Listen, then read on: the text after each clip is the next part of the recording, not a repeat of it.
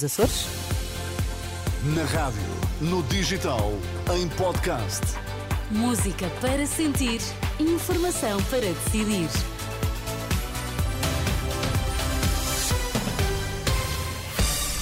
Manhã de sexta-feira, vamos à edição das oito e saber quais são os destaques que marcam esta edição. André, bom dia. Olá, bom dia. Juntar alunos do primeiro e do segundo ciclos, à semelhança do que é feito na Europa, para libertar mais docentes para o ensino.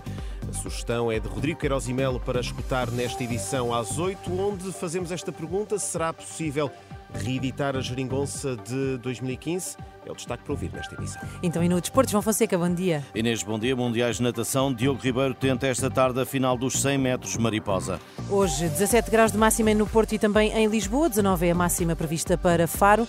Vamos à edição das 8 na Renascença com o André Rodrigues. O poder político acordou tarde para o problema da falta de professores, é o que diz à Renascença Rodrigo Queiroz e Melo, diretor executivo da Associação de Estabelecimentos de Ensino Particular e Cooperativo defende mudanças estruturais para libertar mais docentes para a atividade do ensino.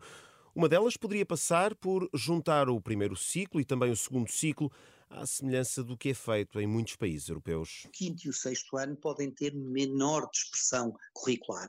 Temos dúvidas que naquela idade os alunos devam ter tantas disciplinas. Podemos ter grandes áreas, áreas de ciências sociais, áreas de ciências de natureza, áreas de artes, isso tem logo um impacto imediato, é que em vez de precisar de 10 professores e cada um vai dar umas aulinhas a muitas turmas, eu posso ter menos professores por turma, porque um dos grandes problemas do sistema e um dos pontos que afastam as pessoas da profissão é que destes milhares de professores que o Estado recruta todos os anos, muitos está-lhes a oferecer meia dúzia de horas. São horários incompletos, que não, que não pagam quase nada.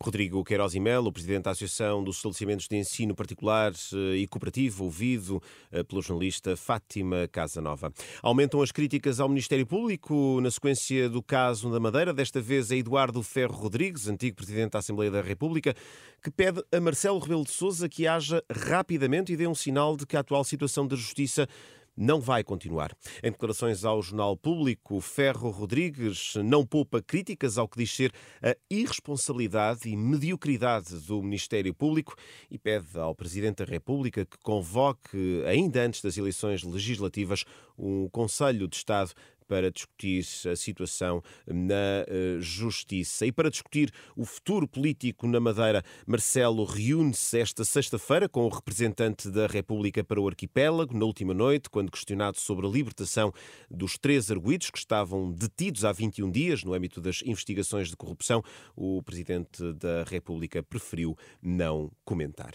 Nem todas as soluções para os problemas dos agricultores portugueses passam por Bruxelas. A tese é do coordenador do Observatório Observatório da Agricultura da SEDES. A Associação para o Desenvolvimento Económico e Social apresenta esta sexta-feira um relatório com reflexões e políticas para uma agricultura sustentável e competitiva.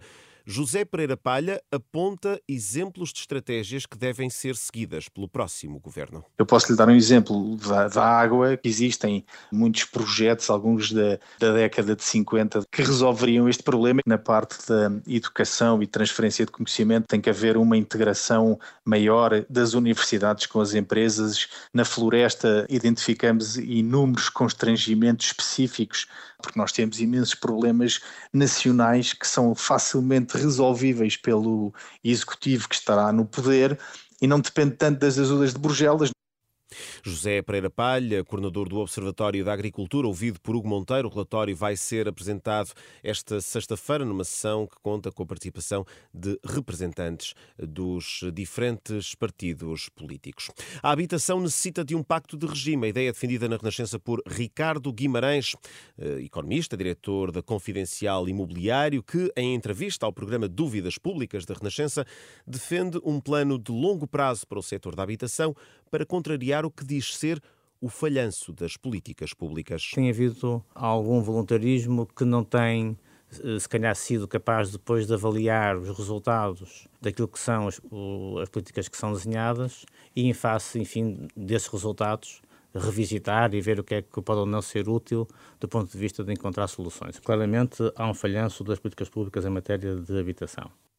Ricardo Guimarães, no programa Dúvidas Públicas, uma conversa para ouvir amanhã depois do meio-dia e que fica depois disponível no site da Renascença e também em uh, podcast. Arranca hoje na Alemanha o julgamento do principal suspeito do desaparecimento de Madeleine McCann. Christian Bruckner chega a tribunal acusado de vários crimes sexuais cometidos em Portugal num processo autónomo ao do desaparecimento da menina britânica em 2007. Agora a atualidade esportiva e João Fonseca, depois do ouro nos 50 metros, Diogo Ribeiro procura esta tarde um lugar na final dos 100 metros metros mariposa nos Mundiais de Natação. Nadou há cerca de hora e meia, foi o terceiro melhor da última série, fez o quinto tempo entre todos os nadadores. O campeão do mundo dos 50 mariposas está assim na rota para a final de amanhã. As meias finais são esta tarde, depois das quatro. No futebol, Liga Europa bem encaminhada para o Sporting, que venceu em Berna o Young Boys por 4-2. Na luz, o Benfica vai viajar até ao sul de França com um triunfo magro de 2-1. Roger Schmidt reconhece que a equipa ontem na luz sofreu.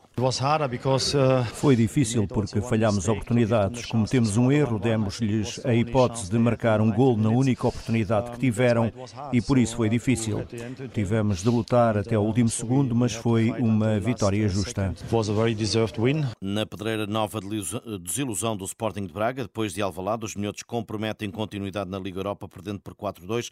Artur Jorge, o técnico desiludido. Terá sido este jogo que mais me custou por estar em minha casa, por sentir exatamente essa contestação, por não ter correspondido às expectativas e à exigência que nós temos enquanto clube. E esse é, é, é o fator que, que, que, mais, que hoje mais levo daqui em termos pessoais. Segunda mão para Braga, Benfica e Sporting na próxima quinta-feira, dia 22. O desporto com João Fonseca. E hoje continuam os debates televisivos para as eleições de março e num deles vão estar frente a frente Pedro Nuno Santos, uh, do, do, PS, e Mariana Mortágua, uh, do Bloco de Esquerda, e é quase certo que um dos temas em cima da mesa será uh, a reedição, ou não, André, da solução governativa de 2015, a chamada geringonça. A famosa geringonça. Exato. Todos os partidos à esquerda já disseram estar disponíveis para um novo entendimento, ou pelo menos não excluem essa possibilidade. Contudo, o socialista Ivan Gonçalves deixa um aviso. Se o PS não for o partido mais votado, é pouco provável que se forme um governo que una toda a esquerda. Na conjuntura que nós temos atualmente e com a qual partimos para estas eleições legislativas em 2024,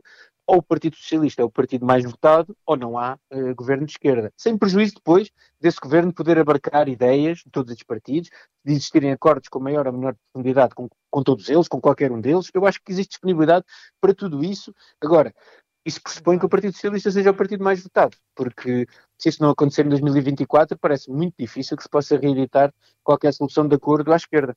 Também o bloquista Jorge Costa desafia os socialistas a, bater, a, debaterem desde já um acordo do governo.